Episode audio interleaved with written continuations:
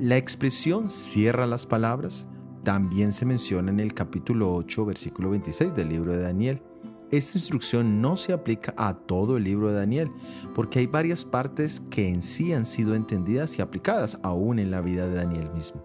Esta parte se aplica más a la sección referente a los últimos días, por ejemplo, las profecías de las 2300 tardes y mañanas y la última parte del capítulo 11 del libro de Daniel.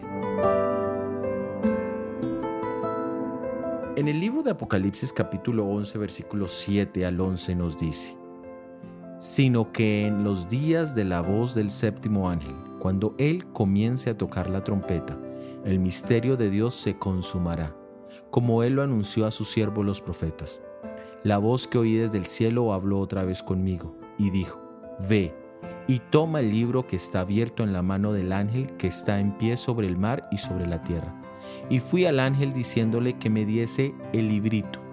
Y él me dijo, Toma y cómelo y te amargará el vientre, pero a tu boca será dulce como la miel.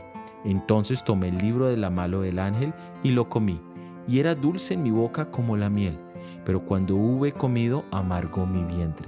Y él me dijo, es necesario que profetices otra vez sobre muchos pueblos, naciones, lenguas y reyes. Aquí vemos que el libro que estaba sellado o sería revelado está hablando del momento donde el mensaje de Daniel 8:14 sería revelado.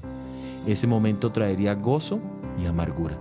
El mensaje sobre la hora del juicio sacudió la tierra y también fue una amarga experiencia para el pueblo de Dios en 1844, cuando Cristo no vino como lo esperaban.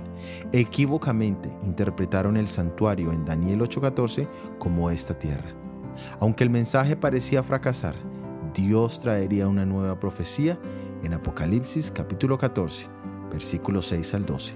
Soy Óscar Oviedo y este es el devocional Daniel en 365 días.